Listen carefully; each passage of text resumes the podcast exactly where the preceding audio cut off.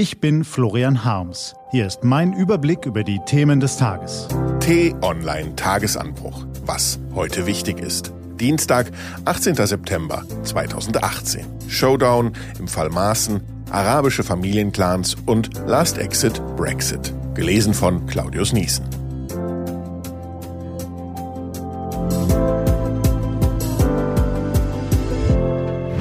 Was war? Arabische Familienclans. Jahrelanges Sparen bei der Polizei, ein laxer Kurs in der inneren Sicherheit bei einigen SPD geführten Landesregierungen sowie zum Teil ineffektive Gerichtsverfahren haben dazu geführt, dass sich mancherorts arabische Familienclans aufführen, als hätten sie das Sagen, nicht der Staat. Wenn Bürger aber den Eindruck bekommen, dass die Staatsgewalt die Sicherheit im öffentlichen Raum nicht mehr überall garantieren, ja sich noch nicht mal mehr selbst zur Wehr setzen kann, erschüttert dies das Grundvertrauen in unseren Rechtsstaat. Und das ist brandgefährlich. Auch in Berlin häufen sich in letzter Zeit die Straftaten krimineller Clans. Jüngstes Beispiel ist die Ermordung des Intensivtäters Nidal R. Nachdem die Brüder des Erschossenen auf Facebook nach den Mördern suchen, befürchten Sicherheitsexperten nun eine Eskalation der Gewalt. In der Hauptstadt sind Ermittlern zufolge bis zu zehn arabische Clans in Straftaten verwickelt. Mit Drogenhandel, Raub, Schutzgelderpressung oder Prostitution verdienen sie Millionen und waschen ihr Geld mit Immobiliengeschäften, schreibt der Fokus. Die Justiz sei oft machtlos. Die schwarz-gelbe Landesregierung in Nordrhein-Westfalen will nun gegen arabische Familienclans eine Null-Toleranz-Strategie verfolgen. Tut sich damit aber noch schwer. Der Fall Maaßen. Nun ist es also der Fall Maaßen, der die Koalition entzweit. Die CSU will, dass er bleibt und sagt das laut.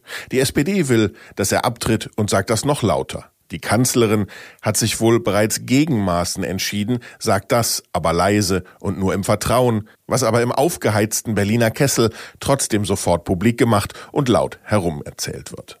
Wichtig ist, dass man als Beobachter in dieser Situation zweierlei auseinanderhält. Einerseits gibt es gute Gründe, die dafür sprechen, dass ein Behördenleiter, dessen Haus von einem Skandal in den nächsten schlittert und der nun auch noch anfängt, selbst Politik zu machen, in seine Schranken gewiesen wird und seinen Posten räumt. Andererseits fällt die Unfähigkeit der Bundesregierung auf, diesen Fall als das zu behandeln, was er ist. Zwar nicht schön, aber auch nicht groß. Was die da in Berlin aufführen, wirkt weder souverän noch entschlossen. In dieser Verfassung werden die Chefs der drei Regierungsparteien heute um 16 Uhr aufeinandertreffen. Im Interesse der Regierungsfähigkeit dieses Landes kann man nur hoffen, dass sich die drei heute Nachmittag irgendwie einigen. Aber selbst dann wird es bis zur nächsten Koalitionskrise wohl nicht lange dauern. Was steht an? Die T-Online-Redaktion blickt für Sie heute unter anderem auf diese Themen. Beim EU-Ministertreffen in Brüssel geht es heute um den Brexit. Ein ungeordneter EU-Ausstieg Großbritanniens wird immer wahrscheinlicher. Viktor Orban besucht heute Wladimir Putin, um über eine stärkere Zusammenarbeit zwischen Ungarn und Russland zu sprechen.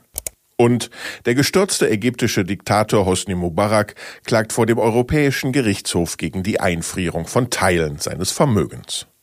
Diese und andere Nachrichten, Analysen, Interviews und Kolumnen gibt's den ganzen Tag auf t-online.de. Das war der T-Online-Tagesanbruch vom 18. September 2018. Den Podcast gibt's auch bei Spotify. Einfach nach Tagesanbruch suchen und folgen.